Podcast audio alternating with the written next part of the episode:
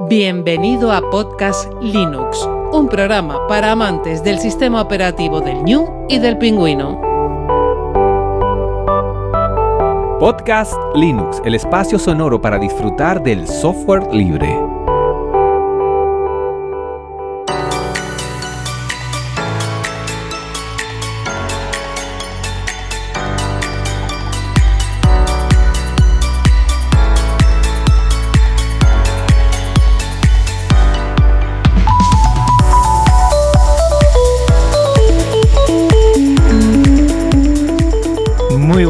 Del software libre, bienvenido a otra entrega, la número 140 de Podcast Linux. Un saludo muy fuerte de quien te habla Juan Feble.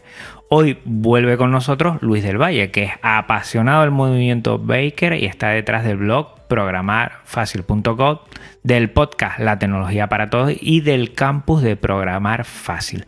Hoy hablaremos de Home Assistant y cómo iniciarte en él. Muy buenas, Luis. Eh, esperamos como agua de mayo eh, este momento de, vernos los dos. La verdad es que hemos hablado un poquito. Eh, y, hemos comentado, a ver, a ver cuándo grabamos. Y grabamos hoy. Sí, bueno, muchas gracias Juan y eh, gracias a todos los oyentes que nos están escuchando. Y bueno, pues, ¿qué, más vamos a decir después del pedazo programa que te marcaste, desde el último? La verdad es que estuvo muy, muy, muy bien. Me lo pasé muy bien escuchándolo y, se nota que, has estado esos nueve meses ahí dándole caña a Home Assistant. Sí, pues hoy vamos a disfrutar mucho y se lo voy a decir a la audiencia porque aquí Luis del Valle nos va a bueno, a, decir cómo se ha peleado en estos últimos meses y ha aprendido bastante y va a ponernos, bueno, pues ese plato que va a ser Home Assistant también para que nosotros lo conozcamos. Siempre mucho cacharreo y muchas ganas de aprender, que eso es lo que tenemos todas las personas que escuchan Podcast Linux. Recordar a los oyentes que estamos en una sala Gypsy para esta charla, que es un servicio libre de videoconferencias y que este podcast se aloja, no me cansaré de repetirlo, su web en GitLab, que es un servicio también libre de repositorios y el contenido en archive.org, archive.org, la biblioteca digital con licencias Creative Commons que también son libres. Pues bueno, viniste hace ya 50 programas, ¿eh? en los episodios 90 y 91. Imagínate como la que ha llovido y la verdad que hemos seguido tú y yo en sintonía, hablándonos por ahí, contactando, te sigo los podcasts que me encantan. Yo creo que esa triada de Germán Martín con José Manuel, Mr. SP8266 que ha pasado por aquí, Mr. Lora José Manuel que se tiene que pasar por aquí, que ya va a escuchar esto y ya le caso sí o sí. Y tú me tienen, vamos, enamorado porque he disfrutado cada uno de los momentos de cacharreos de dispositivos. Y ya cuando yo tenía en mente hacer este mm, bueno este programa que tiene que ver con Home Assistant y ustedes empezaron a hablar yo digo quieto parado que ya tengo yo el Linux con eso preferido. Y cuando ya me enteré Luis que ibas a hacer encima en tu campus eh, un curso especial tocando muchas cosas. No sé si nos va a dar tiempo para hablar de todas, pero sobre que me encanta, mm, sobre todo el título que le has puesto, automatización del hogar. Yo creo que ahí condensas todo lo que puede ser, eh, bueno, para todos los que nos gusta el cachorreo, pues poner, mm, mm, bueno, la domótica a nuestros pies y no al revés, no estar sufriendo, ¿no? De muchos cacharros que al final uno no sabe cómo conectar, ni qué tienen, ni qué todo esto. Y, yo creo que es un curso súper interesante al que nos tiene, eh, bueno, yo lo voy a dejar en las notas del programa porque tienen que echarle un vistazo sí o sí o sí. Bueno, la, verdad es que viene muy al hilo el tema de Arduino SP8266, como iremos viendo a lo largo del programa. Eh, eh, a mí me gusta hablar mucho, o sea que pero intento voy a intentar condensar todas las ideas que tengo en la cabeza que quiero transmitir en, esta hora. Pero has empezado bien diciendo lo del tema de automatización del hogar o domótica. Y yo añadiría un, concepto que es el control remoto, del cual tú hablaste también en el último programa, y para hilarlo todo, porque es, muy importante diferenciar. Eh, automatización del hogar y domótica es exactamente lo, mismo. Eh, podéis investigar que domótica viene del, latín de domus, de casa, y del griego de autónomo, que quiere decir que, que se gobierna a sí mismo. Por lo tanto, automatización del hogar y domótica es exactamente lo mismo. Control remoto eh, tenemos que remontarnos quizás a, cuando se inventó, que lo fue la empresa Zenith Electronics eh, por Eugene McDonald en, en, la década de los 50 y era un mando a distancia, el mando de distancia de televisión y por lo visto este, este tipo pues se cansó de estar tumbado en el sillón, quería cambiar la televisión y, se tenía que levantar. Llegó a la empresa y dijo, oye, eh, quiero, quiero resolver esto y crearon el mando a distancia. Y un mando a distancia no deja de ser una extensión de los botones del, televisor. Vamos, mi abuelo ya tenía un mando a distancia en una tele vieja, pero eso no hace que la tele sea ni inteligente ni automática. Es decir, la, televisión la tenemos que controlar eh, nosotros. Las plataformas, eh, como eh, voy a llamarlo como Alberta y, Google Home para que no salten todos los altavoces por ahí, han vinculado pues este tipo de controles remotos, no es el de la televisión, sino otros tipos de controles remotos para controlar dispositivos, entre comillas, vamos a ponerlo siempre inteligentes, eh, del mismo modo que lo hacíamos con el control remoto o el mando a distancia de la televisión. Pero controlar desde el móvil una luz eh, no es automatización y encender la misma luz utilizando un comando de voz tampoco es eh, automatización. Es cierto que el control de voz pues, nos da ventajas frente a tener que sacar el móvil y apretar un botón pero llegar a casa, y de eso es, de hecho, esto es un eslogan que lo pongo en la, página del curso, llegar a casa, eh, no ver un carajo y tener que sacar el móvil para gritar o, gritar, Alberta, eh, enciende la luz, no tiene pinta de ser muy automático, es cierto. Por lo tanto, eh, el controlar una, una, luz de tu móvil no es más que otra manera de encenderlo. Cuando hablamos de domótica, Vamos a evitar siempre el concepto de inteligente, porque se supone que nosotros eh, sí que somos inteligentes, pero las casas pues eh, les queda mucho para ser inteligentes. Eh, hablamos de otra cosa. Podemos decir que un sistema domótico serio puede ser inteligente si hace al menos dos funciones. La primera función sería poderlo controlar desde el típico interruptor que tenemos en, la pared, los interruptores de siempre. En ciertas ocasiones puede valer una aplicación móvil, pero claro, la aplicación móvil necesita de una red o necesita de Internet, con lo cual es una desventaja. Y por otro lado, eh, que los, dispositivos, y esto es lo que realmente hace que sean automáticos, eh, funcionen solos, que se enciendan las luces cuando llegas a casa, solas, que se apaguen cuando te vayas a dormir, solas, que compruebe las puertas de, tu casa y las ventanas si están cerradas, pero que lo hagas solo. Y, en definitiva, que sea una casa eh, automática. A ver, yo no tengo nada en contra de las apps móviles o las aplicaciones móviles que, nos facilitan los fabricantes, tipo Lidl, que estuviste tú hablando, que yo no, lo conozco, mm. a cara tuya, yo no tengo nada en contra. Pero eh, no tiene sentido que, también lo decías tú, que para controlar una bombilla eh, que tienes a un metro de distancia, te tengas que ir a 2.000 kilómetros de distancia, conectarte a un servidor y apagarla, enviarle el comando allí. Eh, además, eh, este tipo de plataformas nos obligan a tener una conexión a Internet decente. Eh, mira, en no, poder ver Netflix o no poder jugar a la Play porque no tienes Internet, pues vale, puedes, puede vivir. Pero que tu casa no funcione porque no tienes eh, Internet, en realidad eso no es ninguna opción. No, puede, no podemos caer en, ese, en, en, ese error. Yo no sé qué youtuber o alguien del mundo así muy tecnológico le pasó eso. Tenía domotizada, pero mm, se le fue internet y no podía salir de la casa. Creo que era algo que tenía una cerradura inteligente y no podía salir de la casa. Y entonces, evidentemente, además de lo que dices tú, yo añado que ya lo dije. Eh, el control que hay, que hay fuera. Todos los que tienen una conga, pues yo lo siento mucho, pero la empresa sabe cómo es tu casa. ¿Vale? Y, está así, y es así, queramos o no queramos. Si mm, nosotros, que tú que vienes del mundo maker, la gente que viene del software libre y de la cultura libre, nos gusta tanto la privacidad y no se la damos a terceros de forma muy abierta, ya sabemos que eh, eso es, mm, bueno, un, yo creo que un aspecto muy, muy importante a tener en cuenta si utilizamos Home Assistant. Que podemos, no, se hace desde el principio, pero podemos llegar a tener nuestra domótica fuera de servidores que son de terceras personas que igual no nos interesa tenerlo ahí. Y eso es muy importante. Y lo que dices de sin acceso a, Internet, yo he empezado a verlo, pero es muy interesante también eso, que no depender. Lo que sí tienes que tener es una red interna, entiendo, una red local, sí, ¿no? Sí, claro, pero ahí al final lo controlas tú y no, depende, depende de un router que, es, tuyo y si no, pues por nosotros no hay ningún, ningún problema. Y, eh, eh, me, me, gusta poner un ejemplo de la privacidad y es que eh, a mí me resulta un poco un tanto raro que tanto Amazon como Google sepan cuando voy al baño. o sea, es, es, chocante, pero pueden llegar a, saberlo. Y al hilo de, también de todo eso es la seguridad, que también lo estabas hablando tú. Eh, un sistema conectado a Internet es mucho más vulnerable que un sistema que no tienes conectado a Internet. Yo mi red domótica eh, no tengo muchos dispositivos ahora porque eh, con el curso pues lo tengo un poco frenado, pero lo tengo todo integrado en una red. Yo no tengo acceso desde fuera ahora mismo a mi sistema domótico.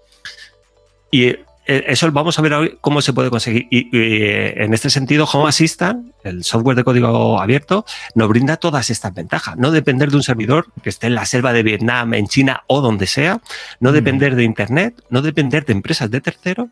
La seguridad, eh, tenemos una seguridad máxima porque si no sales fuera, pues no estás expuesto a Internet y es totalmente privado. Solo tú verás datos. Y otro, el, al hilo también que has dicho de la cerradura, a ti nadie te dice que el, empresario que tiene una, ya no vamos a decir una gran empresa, sino una empresa mediana que está vendiendo sus dispositivos, oye, que mañana se jubile o que haya ganado tanta pasta que se vaya a, a a, vivir la vida, ¿sabes? Y diga, oye, chapo, yo ya no tengo por qué hacer nada más, no, no firma ningún contrato con mis clientes para mantener todos estos servidores eh, activos.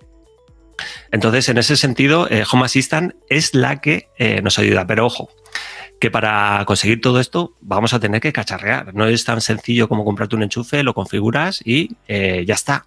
en ese caso, tú tendrías que cacharrear. De alguna manera tienes que hacerlo, sacarlo de su red, esos dispositivos domóticos también es eh, totalmente respetable la gente que quiera eh, utilizar integraciones. De hecho, yo te escuché que tú utilizas integraciones con otras empresas, pero lo dejaste también bien claro que en ese sentido sigues pasando por sus servidores, sigues dependiendo de, Internet. Utilizas como, como eh, concentrador a Home mm. Assistant para controlar todo, lo tienes todo mucho más ordenado y no tienes 14 aplicaciones, pero sigues teniendo las mismas desventajas. Cierto. Ahí tengo que cambiar. Y es verdad que bueno, es que lo tienes todo en el curso tan bien puesto que le estoy echando una geada, lo tengo aquí abierto ahora, Campus Programar Fácil, y, lo veo que lo tienes todo, vamos, muy bien puesto. Es tan complicado porque mucho de las dudas que tiene gente es si, si bueno, hacer eh, tasmotear, ¿no? Que es cambiar el firmware a ese dispositivo para que ya, mm, digamos, liberemos ese dispositivo y que no tenga que pasar por tercero. Eh, la pregunta que yo tengo, porque me estoy haciendo esa pregunta, ¿es tan complicado liberarlo? ¿Hay que ser muy apañado o bueno, más o menos está para el común de los mortales?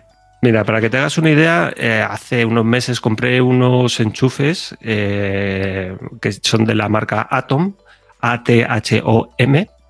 Luego te pasaré un enlace donde vienen las templates de, de Tasmota, donde hay bueno, un, pero un montón de, de dispositivos. Bueno, estos los compré en AliExpress y ya vienen flaseados con Tasmota. O sea, no tienes que hacer nada. Directamente lo conectas y ya con tu Home Assistant eh, lo detecta. Ya está. Y ya está fuera de, Internet y no tienes que hacer absolutamente nada. Y cada vez hay más eh, productos de este, de este tipo que vienen o con SP Home, también eh, vienen, que te voy a hablar de, este firmware, o, con Tasmota. O sea que es muy, muy sencillo ese pejón estoy enamorado. Yo creo que si yo algo me tendría que dar, yo, claro, igual mm, desconozco algunas cosas en Red de, de MQTT o algo de esto que igual tú me dirás, oye, ahí está el grueso. Pero para mí ese pejón, con la facilidad que tiene, además todos los que vengamos también de, de Luis del Valle de programar con Arduino, que más o menos es un lenguaje muy fácil, muy sencillo, es un código muy, muy sencillo que muchas veces es copiar, pegar, entender, sí, pero es muy sencillo, la verdad. Y, todo lo que tiene Home Assistant está bastante bien publicado ahí para no perderse. Y me parece que es, vamos, una facilidad para coger eh, dispositivos eh, SP y poder integrarlos y darle un, vamos, una salida perfecta en casa que me parece que es, para mí es el boom. Ahí yo mm, me estalló la cabeza y digo, pero qué fácil es esto. Sí, es súper sencillo, con, incluso creándote tus, tus, propios códigos, es bastante sencillo utilizando, pues eso, eh, MQTT, eh, luego mm, un IDE, eh, ahí ya sí que recomiendo cuando estás programando este tipo de, de, de, dispositivos utilizar un IDE un poco más potente que no sea el IDE de Arduino el típico, sino Platformio, o sea, mm. Hay muchas posibilidades, pero una de las desventajas que, si tú utilizas integraciones con otras eh, plataformas que vienen dentro de Home Assistant, además de, bueno, eh, de, que estás utilizando servidores de terceros, nadie te libra de tú mantener ese servidor, porque Home Assistant lo tienes que eh, seguir teniendo, sea, sea de una manera o de otra, eso nadie te lo quita. Aparte de las desventajas de que te tengas que conectar a Internet, depender de plataformas de terceros y de, todas esas desventajas que hemos hablado incluyes la de mantener el servidor. De la otra manera, vas a tener que seguir manteniendo el servidor, pero ya eh, empiezas a tener ventajas, empiezas todas esas ventajas a eliminarlas, a filtrarlas. Sí que es cierto, vuelvo a repetir, que esto no es eh, tan sencillo, salvo en el caso, por ejemplo, cada vez sí que es más sencillo de, de este tipo de enchufes donde ya vienen Tasmota, donde no ven ni una línea de código, no tienes que flashear nada. Luego hay otros dispositivos que son más complejos, que te, te requieren de, ciertos conocimientos para saber cómo eh, flashear un eh, y luego ya hay unos que son bastante más complejos que te requieren abrirlos, eh, incluso eh, soldar dentro para ver eh, dónde tienes que conectarlo, investigar, hacer una fase de investigación. Pero esto al final no deja de ser eh, capas, es decir, hasta qué punto quieres eh, llegar, hasta dónde eh, quieres llegar. Eh, también interviene eh, el, el, que el, distribuidor, el fabricante, haya decidido utilizar un SP8266 o un SP32, aunque de momento estamos, eh, la gran mayoría de dispositivos tienen SP8266, cada vez estamos viendo más que están entrando SP32. Pero si quieres, eh, antes de meternos en, en, eso, vamos a hablar de, de, las. También hablaste tú de las diferentes alternativas, porque Home Assistant no es el único que, que existe en, mm. en, cuanto a automatización del hogar. Está OpenHub, eh, Domotic, eh, WebThings, y, y, ¿cuál es el que probaste tú? Que no me acuerdo. Eh, probé. Uy, es francés. Espérate que le he hecho un vistazo. Goit o algo así, ¿no? Se llamaba, no me acuerdo. Uh, bueno, da, da, lo mismo. Un, un consejo que, que, yo suelo utilizar cuando eh, en estos casos donde eh, te planteas diferentes tecnologías y dices tú, eh, vale, ¿y cuál, cuál utilizar? El primer filtro, y eso me lo enseñó el, el trabajar con el blog y aprender un poco de SEO es utilizar eh, Google Trends, que es eh, las tendencias de búsqueda de, Google. Y esto que, que, nos, que, nos, proporciona, cuando tú tienes diferentes tecnologías y no sabes cuál utilizar, el, consultar esta base de datos, eh, al tener mayor número de búsquedas, lo que vas a tener es más documentación y mayor soporte en, bueno, a todos los oyentes, pues se meten en Google Trends y ponen Domotic, ponen OpenHub, que son las más famosas, y, y, Home Assistant, y ven la diferencia en cuanto a búsquedas. Y esto ya te da un indicativo de, entre comillas, cuál es la mejor, por lo menos en cuanto a documentación, soporte o comunidad que tiene detrás. Y eso es muy importante, mm. tener una comunidad detrás para que te dé ese soporte y que no te quedes eh, eh, estancado. Yo estuve utilizando Gidon. Gidon es que es francesa, está muy bien, sí. pero la verdad es que como Home Assistant, a nivel de desarrollo, a nivel de documentación, a nivel de comunidad, es que eh, es un gigante en el buen sentido de la palabra. Yo lo veo ya como un monstruo porque está controlando, en el buen sentido de la palabra, tantas cosas que y, va más cada día eh, las actualizaciones todo mmm, integraciones pues va metiendo más cada vez cada vez se va mejorando cada uno de, de los plugins que tiene pero ah, vamos cada mes ¿eh? y es una pasada una pasada la verdad es que sí que Home Assistant está evolucionando pero pero a grandes a grandes pasos eh, he dicho lo de Google Trends para, para, ver qué tecnología deberíamos de coger, pero también es interesante saber eh, a qué llamamos hogar automatizado, cuáles son los fundamentos que tiene que tener un hogar eh, automatizado, porque si te, si te, digo la verdad es que a día de hoy, en, en, el siglo que estamos viviendo, si te fijas, las, las casas no son mucho más inteligentes que las cuevas de los cavernícolas. O sea, son cuatro paredes, vale que tenemos ventanas, me, refiero a la casa física, que vale que tenemos tuberías, tenemos luz y todo eso, pero en sí la esencia eh, es la misma, no es mucho más eh, inteligente. Y eso que vivimos en la época de más desarrollo tecnológico de la historia de la humanidad. Entonces, ¿por qué no aplicar parte de esa tecnología a que hacer que nuestras casas sean un poco, eh, no lo voy a decir inteligente, pero sí que sean automáticas, que puedan hacer cosas por, sí solas? Sí, a día de hoy una casa eh, así del siglo XXI es que tiene más cajetines de, alguna conectividad, pero ya está, Y eso no, te dice nada en principio, ¿sabes? Más, más con lo que con lo que ha Sí, metines no tienen sentido a día de hoy. Eh, sí, sí, no, y si, no nos tenemos que remontar a los cavernícolas, tenemos que remontarnos a nuestros abuelos. O sea, las casas son exactamente las mismas, no han sufrido gran eh, variación. Entonces, aplicar parte de esa eh, tecnología y por suerte sí que lo podemos hacer. Pero antes de meternos en este frego tenemos que tener muy claro qué, a qué hablamos o cuáles son los fundamentos de un hogar eh, digital. Lo primero, ya hemos hablado, no puede depender de Internet o de plataformas de terceros. Eh, ya sabemos las consecuencias que conlleva todo esto. Luego, algo muy importante y que cada vez lo vemos más es que caro no es igual a mejor. A ver, yo soy consciente que lo barato a veces sale caro. A mí me gustan en realidad las cosas que funcionan bien y si tengo que pagar algo más, lo voy a, pagar. Pero ojo con el efecto Apple. Algunas empresas intentan eh, colarnos productos básicos a un precio desorbitado y eso lo podemos ver eh, en Amazon e incluso en, AliExpress, que no tienen nada que ver. De hecho, Apple nos intenta vender un altavoz que, que comparado con Alexa o con, o con eh, Google Home, pues la verdad es que la diferencia de precio es bastante. En muchos de los casos, no en todos, eh, los, dispositivos eh, más caros no suelen ser los mejores. Algo también muy interesante y que tú comentaste en el otro programa es que no debe complicarnos la vida. E, esto hay que cogerlo con, pinzas. Los dispositivos que instalemos nosotros en nuestra propia eh, casa deberían poder desinstalarse de una forma fácil y sencilla, que no, que no requiera cambios en la estructura de nuestra casa o eléctricos significativos al final la, tecnología evoluciona súper rápido y la verdad es que lo que menos queremos, eh, los que estamos trabajando con, la domótica y estamos intentando automatizar nuestro hogar, es quedarnos con, una, con los dispositivos desfasados porque no los podemos ni actualizar, ni los podemos quitar, eh, ni los podemos reemplazar. Por lo tanto, si tú pones un dispositivo que, que no lo vas a poder quitar porque está, yo qué sé, ajustado o lo que sea, mucho ojo con eso, que tenemos que tenerlo en cuenta. No digo que no, no, no, tengamos que abrir un enchufe, una caja de registro, que yo me, em, eh, me acuerdo que le decías tú en, tu, en tu programa que, mucho ojo con eso, y es cierto que hay que tener mucho ojo siempre con conocimiento, y si tienes a alguien que sabe eh, de qué va el tema, muchísimo mejor. Mm. Eh, yo soy de las personas más torpes que conozco para, para todos estos temas. Y, y, le meto mano a la caja de registro, le meto mano a los enchufes y me acuerdo una vez que casi electrocuto a mi, a mi perra porque dejé un cable por el sueldo y pegué un chispazo en, en el suelo que, que, no veas.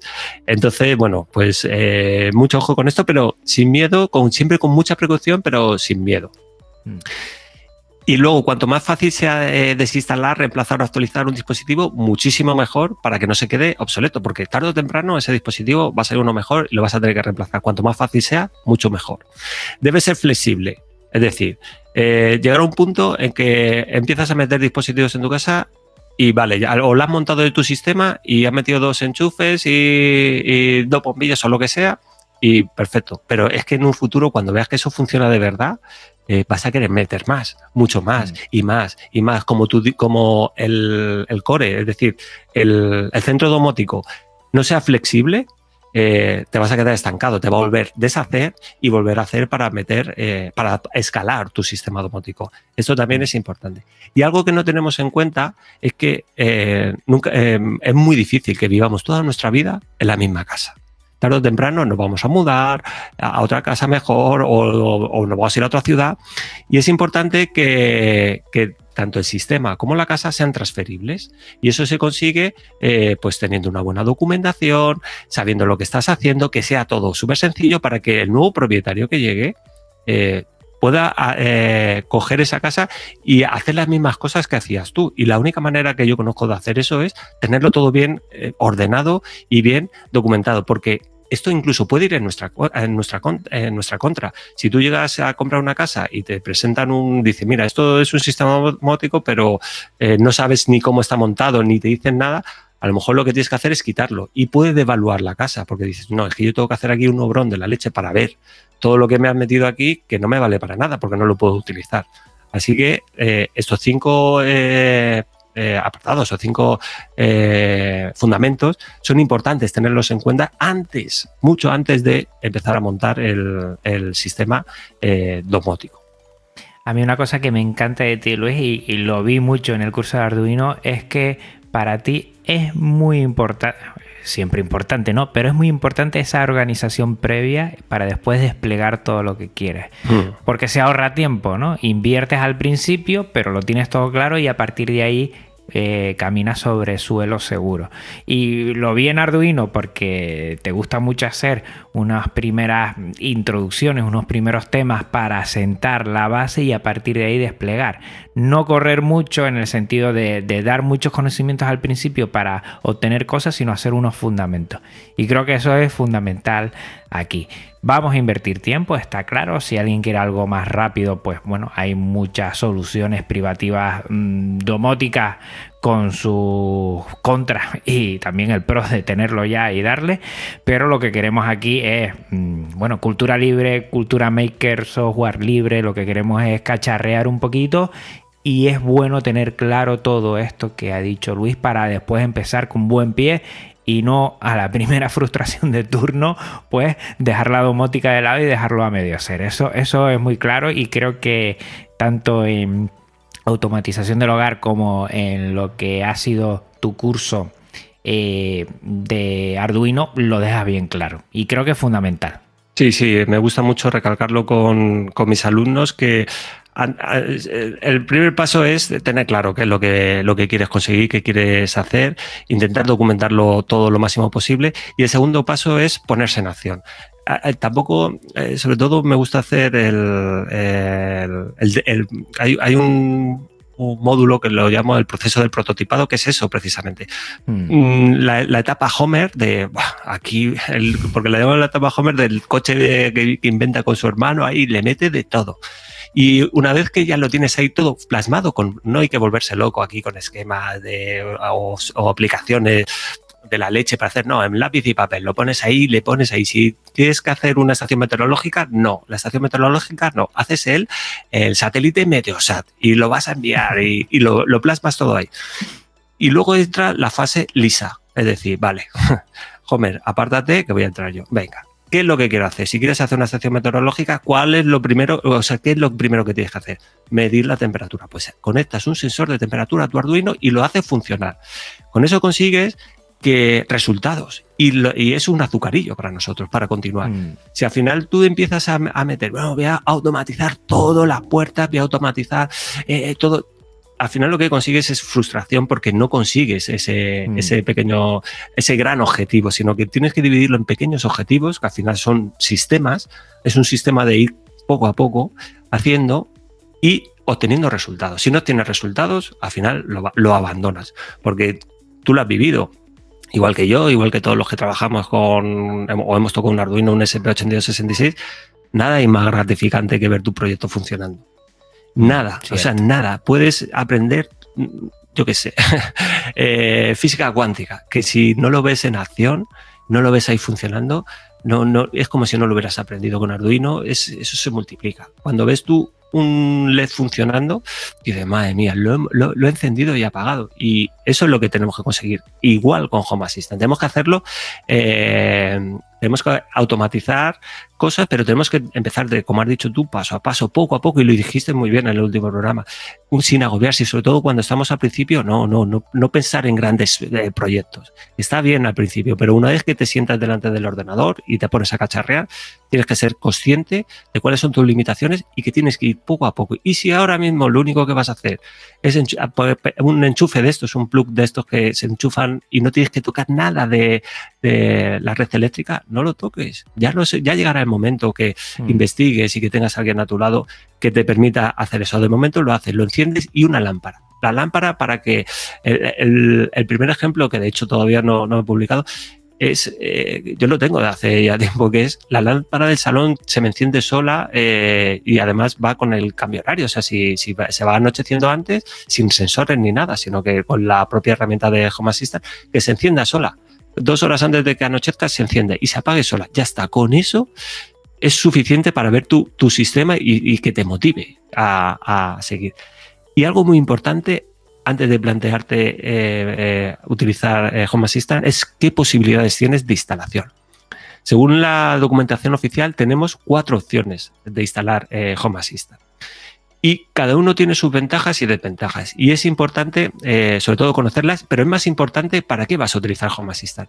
Vuelvo a repetir, esto, aquí no, no somos talibanes de no, tienes que hacerlo sin conexión a Internet y no depender de terceros. No, todo está bien. O sea, si tú quieres depender de, plataformas, sabes las desventajas, sabes los riesgos que corres, pero oye, que adelante, que, Home Assistant también está creado para eso.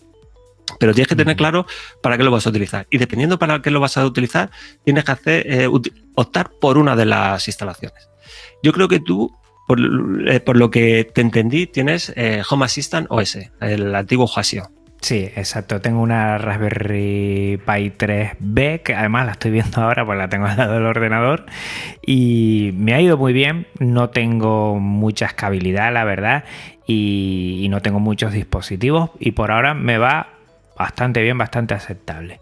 Sé que tú, mm, bueno, te has comprado hace poco mm, un ordenador que, que a mí me encanta además de la marca. Sí, sí, el Slimbook 0 y la verdad es que estoy súper contento. Otra, otra de las cosas que suelo decir en mis formaciones, sobre todo en esta, es que yo, o sea, yo soy usuario de Windows de toda la vida. O sea, tampoco, me, tampoco es que me, avergüence. Además, en, el podcast Linux estoy diciendo esto y ahora mismo viene con antorchas a, a quemarme a mi casa. Oye, es, lo que me ha amado toda, mm. toda mi vida. Y es cierto que mi primer contacto con Linux fue con, cuando ya me compré hace tiempo la, Raspberry. Y la verdad es que nunca, o sea, siempre he, utilizado Windows y sigo utilizando eh, Windows. Y en, este sentido, o sea, para, servidores, para lo que he hecho con, la Raspberry, es cuando he empezado a trastear con, Linux. Que desde aquí, si me das eh, permiso, quiero hacer un poco de, publicidad de otro podcast, que yo sé que hablar de, vez en cuando de él, es de Atareado, de Lorenzo. Que, bueno, ha, montado ahora una, especie de, membresía, bueno, lo mm. podemos eh, decirlo así, el, eh, el Vaya Coffee, me parece que se llama, eh, que de atareado. Y bueno, yo estoy metido ahí en el grupo de Discord y la verdad es que muchísimas gracias a, Lorenzo por todo el trabajazo que, se curra a mí me, la verdad es que, para que te hagas una idea, yo, es que soy usuario básico, pero en, cuando tienes un sistema domótico en casa, lo tienes funcionando y ves lo que hace, cuando es realmente automático que se encienden y apagan las luces solas, y, tienes que utilizar Linux, es que no te queda otra. O espabilas o espabilas. No hay, no hay más. O sea, nadie te va a venir aquí a, o vas a llamar a soporte, oye, que esto no funciona. No, o espabilas o espabilas. Y me he peleado eh, mucho con, con Linux. Luego Home Assistant, como dices, son configuraciones, tienes que ir viendo de aquí y de allá, pero Linux es, un mundo muy amplio y, a la gente que venimos de otros sistemas operativos, pues eh, te puede costar más, depende del bagaje técnico que tengas eh, anteriormente, pero digamos que es ahí un, caballo de batalla que tenemos que, mm. llevar para adelante, sobre todo en la, terminal, aunque yo he trabajado también con, con MS2 y no me chocaba tanto, pero le he intentado quitar mucho hierro a todo eso y decir, oye, sí, Linux es todo lo complicado que quieras, pero para empezar es súper sencillo. Si es que tienes que saberte cuatro cosas, comandos, ejecutar, y muchas veces es que no hace falta que entiendas todo lo que te está apareciendo por pantalla, sino que tú lo ejecutas, ha dado todo bien, venga, pues para adelante, sigue para adelante, y luego ya investigarás y poco a poco irás viendo cosas. Y así es como más o menos me he defendido yo. Entiendo que con el Slimbook 0 lo que has hecho es meterle una distro en modo servidor y has dockerizado, ¿no? A partir de ahí mm, vas metiendo tú, eh, bueno, imágenes de Docker. Otra cosa que tengo yo que aprender porque está genial y decirle a la audiencia que el Slimbook 0 pues no es que sea eh, un pepinazo o algo de esto. Es un ordenador de sobremesa muy sencillo, pero para dockerizar y para tener Home Assistant, vamos, muchísimo mejor que la Raspberry Pi, muchísimo mejor, y ya tienes ahí la posibilidad de, escalar todo lo que quieras. Digo que con, con el Slimbook 0 no vas a tener ningún problema si en un futuro quieres ir agregando más dispositivos. Efectivamente, y ya no es solo dispositivos, sino ya eh, otro servicio. propia, claro, claro y, incluso tener tu propia nube. Es decir, yo lo, he pensado y lo he configurado para eh, que sea el, servidor de, casa. Y la verdad es que el cero, que es eh, tema, es así, aspecto industrial, tema industrial, muy, muy, la, verdad es que está muy, muy, muy bien y, por el precio que tiene. Y además, si, si, hay algo que de hecho lo publiqué en Twitter, si hay algo que, realmente me ha sorprendido es el tema del soporte humano que tienen detrás. Es mm. exagerado porque de hecho me, lo daban un mes y pico después y yo dije, oye, mira, no puedo porque no lo necesito ahora.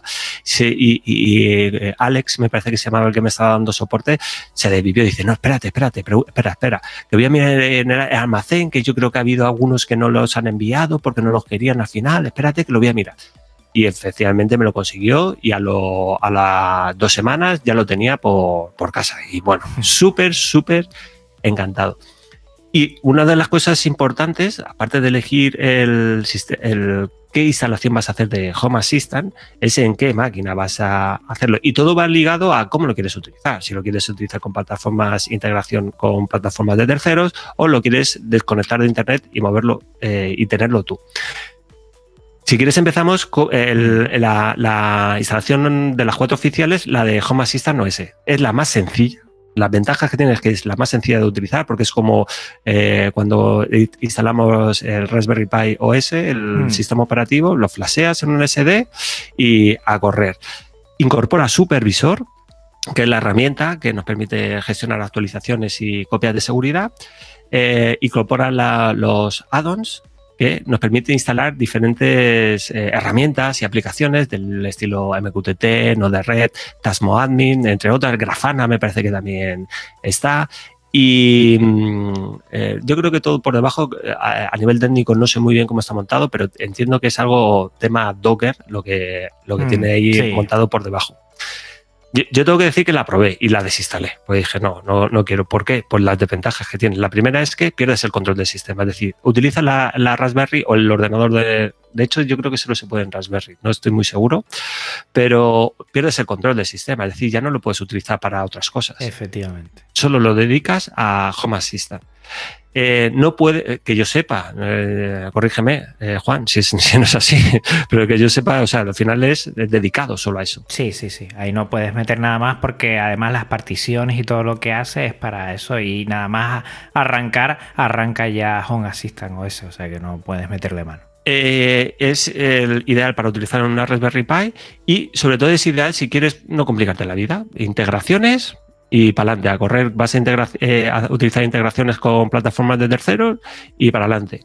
Eh, es, yo creo que es el primer punto de partida, o sea, por donde debería empezar una persona que no tiene mucha idea de, de qué va de todo esto. voy a probarlo, voy a, tengo aquí cuatro enchufes de casa, tal, no sé qué, vamos a probarlo cómo funciona. Al igual que siempre decimos que siempre tenemos en la familia un electricista, si nosotros no queremos meterle mano, también tenemos algún amigo o familiar que tiene una Raspberry Pi por ahí, que siempre la tiene en un, cajón que no las puede pedir o podemos buscar. La verdad es que está muy bien, sobre todo para cacharrear y ahí tienes una máquina para probar Home Assistant y muchísimas otras cosas. O sea que, hombre, para empezar con tranquilidad está muy bien. Y si después te quieres pasar a otras cosas, supongo, ahora te quería hacer esa pregunta, que después puedes hacer eh, lo que son eh, las copias de seguridad y después pasarlo a, tu otro sistema que tengas, ¿no? como tal, eh, yo, no estoy tan seguro de, por ejemplo, la segunda opción de instalación es a través de Home Assistant Container, lo llaman, que es a través mm. de, Docker. Mm. Entiendo que los ficheros de configuración, los YAML, eh, te los puedes eh, descargar y los, pones y ya está. El tema histórico habría que verlo, porque... No, el histórico no, el histórico no. Solo configuración de dispositivos, entiendo yo. Porque no sé si el Home Assistant no ese te permite eh, utilizar una base de datos como MariaDB para, para guardar los históricos. Ahí habría que ver, hacia, habría que hacer una historia de la leche, hmm. pero hacer algún tipo de migración. Pero bueno, al final los históricos, bien, están ahí, pero yo, por ejemplo, no recomiendo utilizar eh, históricos para almacenar temperatura, ni temas que quieras ir consultar en el tiempo, no utilizar eh, Home Assistant, sino utilizar otro tipo de, de aplicaciones o herramientas que son Grafana, InfluxDB, todo eso, vamos, no, no tiene ni, punto de comparación. Y, informar a todos los que nos están oyendo, todos y todas, que somos amantes del software libre, que yo he estado viendo exactamente todos los eh, servicios y todos los programas que vas a utilizar en este curso todos son software libre, todos y cada uno de ellos son software libre. Lo único decir que SP8266 y 32 es privativo, no es como Arduino que también tiene eh, liberado todo lo que son eh, los esquemáticos. Bueno, pero hasta ahí todo lo demás, Docker, MQTT, Nore, Red, Home Assistant, Tasmota, Grafana, IndusDB, todo esto es software libre. O sea que estamos en el terreno ideal para toda la gente que quiera utilizar y está en pro de la cultura libre a utilizar todo esto porque, bueno, no hay ningún problema, no vas a utilizar nada privativo y vas a disfrutar y vas a aprender bueno, como lo estoy haciendo yo ahora y como te estoy escuchando, Luis, como un niño chico. Pues la, segunda opción es instalado con Docker. Para mí es la preferida y sobre todo mm. eh, por dos razones. Una, es súper sencillo de, instalar y dos, aprendes una barbaridad. Pero una barbaridad porque aprendes de, todo. Aprendes de sistema Linux, aprendes de Docker, aprendes de todo lo que tengas que estar instalando. Y para mí, eh, digamos que si no quieres instalar eh, Home Assistant OS porque eh, la gran desventaja es que pierdes el control del sistema, el siguiente, la siguiente escalón que, hay que subir es a través del container, eh, de, Docker. Ya tienes el control y es compatible y, bastante fácil de actualizar una imagen. Es que es súper sencilla de, de instalar. Te bajas la imagen nueva, eliminas el contenedor y lo vuelves a arrancar, vuelves a crear otro y ya está. Y es que además ese comando que tú creas en, Docker lo tienes guardado, lo vuelves a ejecutar y ya está. Y algo también muy importante, te permite replicar. Si nosotros tenemos dos tarjetas SD, lo replicas y, gracias a los volúmenes de, Docker tienes todos los archivos de configuración de Home Assistant, pero no solo de Home Assistant. Eh, MQTT tiene su archivo de configuración. Eh, no de red eh, tienes también sus archivos de configuración o tienes los, los flows, los flujos. Pues todo eso con que de hecho eh, y aquí lo lanzo esta pregunta, yo estoy viendo la manera de mejor, mejor de hacerlo, es eh, hacerte copias de, seguridad automáticas y que te las suban a la nube. Y es precisamente ahora lo que yo estoy investigando, cómo hacerlo eh, súper sencillo para que eso sea automática a través de un cron o a través de, algún tipo de proceso que te haga, te mm. comprima toda esa carpeta, porque eso lo, lo dice, mira, en esta carpeta final eh, los volúmenes son como los accesos directos. Es decir, desde mm. un contenedor haces un acceso directo a una carpeta o un directorio de tu, de, tu sistema. Y ahí va almacenando eh, los ficheros. Lo que haces es un zip de todo eso y lo guardas.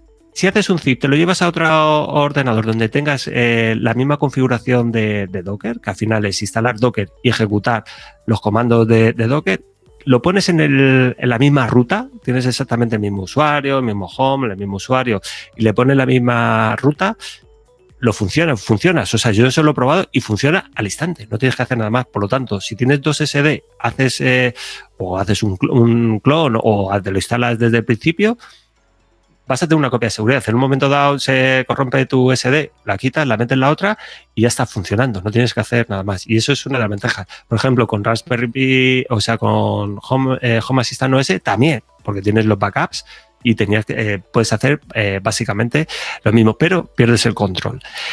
Desventajas, que no es que sí que es una desventaja. pierdes supervisor y add-ons. Es decir, no vas a poder eh, gestionar las configuraciones como lo haces a través del supervisor y no vas a poder hacer los backups. Pero, como ya he dicho, eh, puedes hacer backups de los ficheros. Y una desventaja, que yo no lo considero una desventaja, al revés, lo considero una ventaja, es que tienes que conocer, tener ciertos conocimientos de Docker. Súper sencillo. O sea, es que Docker, vuelvo a repetir, la persona más taruga que conozco soy yo. Y si yo he podido, yo creo que cualquier persona, eh, para que la gente que está escuchando esto y que es amante de Linux, como tú, Si un tío que todavía utiliza Windows ha podido, bueno, vais a poder vosotros, bueno, tienes además un tema específico de Docker dentro de todo lo que es el curso de automatización del hogar para, bueno, entiendo desde cero hasta lo que necesitas, lo justo para arrancar Docker, entenderlo y no tener ningún problema. Claro, eso es una, eh, eso es algo también. sigo aplicando lo que he explicado antes. Eh, ¿De qué me sirve a mí a una persona explicarle qué es un volumen sin un ejercicio, sin un caso práctico? Entonces, yo los volúmenes no los explico. Cuando llega que instalamos MQTT, eh, a través de Docker, oye, Mosquito, en concreto el broker Mosquito, venga, vamos a instalar, mira, este es el comando. Y aquí tienes el volumen. ¿Qué es esto del volumen? Pues mira, es un acceso directo a un directorio de físico de, tu sistema. Ya está, no tienes por qué saber nada más, no tienes por qué saber si hay otro tipo de volúmenes, si da lo mismo. Si es que eso, eh, al final suelo dejar en, en, las lecciones, suelo dejar eh, más contenido. Oye, quien quiera seguir investigando, que siga investigando, pero no, no, no, es necesario en ese momento. Si en algún momento en tu sistema, pero ya no solo en la formación, sino en cualquier cosa, si en algún momento eh, necesitas saber más, eh, puedes, eh, puedes seguir avanzando, porque Internet es que es infinito. Porque es importante el, algo que hemos sufrido todos, y yo estoy seguro que tú también lo has sufrido, que es la parálisis por análisis. Es decir, bueno, vamos a ver y empiezas a darle vueltas, y ahora esta configuración, y esto mm. para qué servirá cuando no te hace falta, y, estás ahí y te tiras ahí una tarde y no has hecho nada. No, no, a no funcionar, arráncalo, que funcione, que falle, a ver por qué falla. Y lo, lo, vas arreglando. Y entonces vuelvo a repetir, el azucarillo. Necesitamos ese azucarillo para, seguir avanzando. Y con esta instalación, con el Home Assistant Container, nos permite hacer eso. Muy, muy rápidamente lo tenemos montado todo. Empezamos ya a, tener ya montado el sistema, vale, y ahora ya, ¿qué hacemos? Y ahora es cuando hay que automatizar. Y esta sería la segunda opción. La tercera opción es el, el, Home Assistant Core, que es igual que Home Assistant Container, pero en vez de hacerlo con Docker, utiliza un entorno virtual de Python. Eh, las ventajas, igual que con Container, tenemos control del sistema y permite replicar el sistema rápidamente. Yo no lo he probado esta, eh, esta instalación, eh, las dos anteriores sí, esta no. De ventajas, es difícil, más difícil que, de instalar que, que con Docker. De hecho, en la web oficial no recomiendan hacerlo si no eres experto. Y también la desventaja de que no incorpora supervisor y add-ons, que entre comillas es una desventaja también porque el supervisor, las copias de seguridad las hacemos y lo organizamos nosotros y los add-ons, al final, MQTT, Grafana, todo eso lo vamos a instalar. En, en este caso, pues lo podríamos instalar de forma eh, a través de la aplicación, pues si utilizas Debian a, través de apt o si utilizas en, Docker, pues a través de Docker, que es, lo, lógico. Mm. Así que no tenemos eh, desventajas. O sea, sí que tenemos desventajas, pero bueno, que no son tan, tan, tan graves como perder el control del sistema, que eso sí que me pone más, más nervioso. El hardware no he hablado antes, eh, podemos trabajar con una Raspberry Pi en, Home Assistant Container, con un NU, con un Slimbook 0, con un One o con lo que sea. Aquí igual, también podemos hacer eh, lo mismo. Y la última forma de instalar eh, Home Assistant, que para mí no la he probado, tengo que decirlo, pero me llama mucho la atención, que es la supervisada, supervised es un intermedio, un híbrido entre las dos, entre Home Assistant OS y Container. ¿Por qué? Bueno, porque esta ya sí que incorpora eh, el supervisor y eh, los add-ons, tienes el control del sistema. La desventaja que tiene es que, digamos, es la, forma más eh, difícil de instalar esta, esta forma de instalarlo. O por lo menos eso, eh, vuelvo a repetir, yo no he instalado, por lo menos dice la recomendación, o sea, la, documentación oficial. Hmm. Y también he leído por ahí en algún hilo de, de GitHub, o no sé, no me acuerdo dónde, donde hay algunos problemas de compatibilidad con eh, la Raspberry Pi. Por lo tanto, hay que llevar mucho ojo. Esta, digamos, si yo tengo que dar el salto a una, eh, daría el salto a esta, directamente a Supervised para eh, tener controlado. Recuerdo que en Twitter alguien colgó que teniendo eh, Raspberry Pi Container, con Docker, tenía el supervisor y tenía los addons, de alguna manera. No sé cómo lo hacía a través de Docker, no, he llegado a investigar, pero es que realmente no me ha hecho, no, no me ha hecho falta. Yo creo que no nos va a dar tiempo a ver también eh, el tema de, hacks, pero ya lo veremos en un futuro si, volvemos a charlar, eh, hablaremos, porque digamos que es, eh, suple un poco a, dos, pero no, quiero entrar ahí. Entonces tenemos que elegir una manera de, de hacerlo. Si lo único que queremos, de instalarlo, si lo único que queremos tener es centralizado, donde controlar dispositivos, sin, dependiendo de terceros, con un internet y con todo, Raspberry Pi OS. Si vas a, flashear eh, dispositivos, vas a hackearlos y crear los tuyos propios, mi, recomendación es container o supervisado. Bueno, mi recomendación, y de hecho también lo dicen en la, documentación oficial. Y estas serían las cuatro formas que tenemos de instalar y tenemos que tenerlo claro. Y volvemos también para atrás. Cuanto más claro lo tengamos, eh, menos, pasos para atrás daremos, porque cuando llega ese momento, de hecho yo tuve que dar el paso de OS a, container por, eso, porque no me funcionaba bien el addons de MQTT, no conseguía comunicar bien y dije, nada, fuera. Yo prefiero tener el control, eh, configurarlo yo, y, igual que un nodo de red, y, di el paso para atrás y, me instalé la de, la de container. Yo que no lo entiendo mucho, sí he hecho eh, como automatizaciones dentro de Home Assistant, pero tú hablas mucho de MQTT y de no de red. Siempre me cuesta mucho entenderlo a mí y supongo que a la audiencia que no esté muy ducha en esto también. Eh, rápidamente, Luis, eh, ¿qué se puede hacer con MQTT? Más o menos como es y no de red. y ponga algún ejemplo de cosas que haces. Me interesa mucho el tema del Bluetooth cuando llegas a casa, que eso lo tengo que hacer yo sí o sí o sí. Vale, el MQTT es el protocolo de comunicación que vamos a, utilizar para que se comuniquen nuestros dispositivos. Nosotros estamos acostumbrados a que a cómo funciona Internet. Cuando nosotros solicitamos una página web a un servidor, utilizamos el protocolo HTTP, que es un, un protocolo de petición-respuesta. Yo solicito algo y este me lo envía, pero no existe una comunicación bidireccional. Es decir, el servidor eh, eh, no puede comunicar conmigo salvo que yo le haga una petición. Entonces eso es un problema para los dispositivos. Si yo quiero decir que cuando un sensor de presencia me detecte y encienda una luz eh, y que la luz está encendida y que o devuelva o cualquier tipo de, combinación, si no existe una comunicación bidireccional donde los dos dispositivos se puedan comunicar entre ellos, es muy difícil que tener una red de este tipo. Y por eso eh, hace tiempo ya eh, desarrollador MQTT que permite esa eh, comunicación además en, una topología de estrella donde tenemos un centro que va a ser el servidor, un broker, que cuando hablo de broker es un servidor como un servidor web, es un software que lo que se encarga es de gestionar mensajes. Pero los dispositivos no, saben nada ninguno del otro. Lo único que saben es que funcionan por eh, el modelo publicación-suscripción, donde uno envía un mensaje a un topic, que es un tema, que es un. Vamos a ponerlo como si fuera un. Eh, también relacionado con como los directorios de un sistema operativo, donde van marcados con, la, con el slash, con la, con la, la barra inclinada y, le dices a dónde hay que enviar ese mensaje. Y el otro está escuchando, está, eh, ese publica y el otro se suscribe a ese topic y eh, envía. Entonces tenemos un emisor y un receptor y se pueden comunicar. La mayor ventaja es que hay comunicación bidireccional y eso es muy importante. Eh, ¿Qué papel hace dentro de nuestro, nuestra red domótica? Fundamental.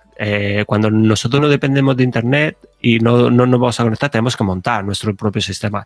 Y eh, Tasmota, SP Home, Spurna también eh, trabajan sobre este protocolo MQTT, por lo tanto necesitamos tener un broker. Es tan sencillo como instalar y poner un archivo de configuración, eh, que son cuatro líneas, y ya está, y te olvidas. Ya el resto no tienes que hacer nada más, porque además como lo tienes de forma interna en tu, en tu ordenador, no tienes que hacer grandes configuraciones, ni meter eh, SSL, ni nada, ni seguridad, ni nada. Lo tienes dentro, no hace falta que esté cifrado, ni nada. Y es fundamental el, el hacer eso así a grandes rasgos, que no tampoco me quiero enrollar porque quiero entrar en el otro apartado que es que es, clave lo que has dicho del tema del Bluetooth, es que es clave. Clave. No, para mí yo es que quiero hacerlo. Bueno, yo comenté, tengo una pecera y a mí nada más llegar a casa de una hora a otra hora, sobre todo por la tarde, me gustaría que cinco minutos nada más entrar, se encendiera la pecera y yo no tener que sacar mi móvil y encender para ver cómo están mis queridos peces, ¿no? Y que se apague en cinco minutos, porque es una ojeada que le quiero hacer. Y yo ya te escuché en uno de tus vídeos del curso que hablabas un poquito de ese tema que habías hecho tú. Para, sobre todo que la audiencia se ponga en sintonía de, mira, con esto, hago esto, con esta herramienta y por medio del Bluetooth de mi móvil o no sé si también sirve también el de reloj. Se puede hacer. Sí, sí que, sí que se puede hacer. Lo que pasa es que está. Eh, yo estoy, de hecho, probando un. Eh, es una aplicación que se llama Room Assistant. El Room Assistant eh, te permite tener flasheado dentro de un. no utiliza SP32, utiliza una Raspberry Pi 0 que, bueno, que son 10, euros, me parece que es lo que cuesta una, una de estas. Y, también tiene Ble. Entonces lo que consiste es en detectar eh, los dispositivos que tenemos en, con Bluetooth.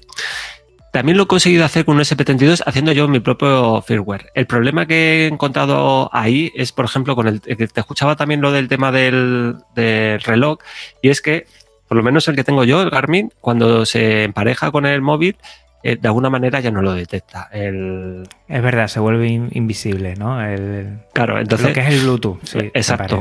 Entonces, yo estoy ahora mismo experimentando con Room Assistant, pero es que es clave. O sea, si nosotros queremos que nuestra casa sea automática, de alguna manera él, tiene que saber dónde estamos.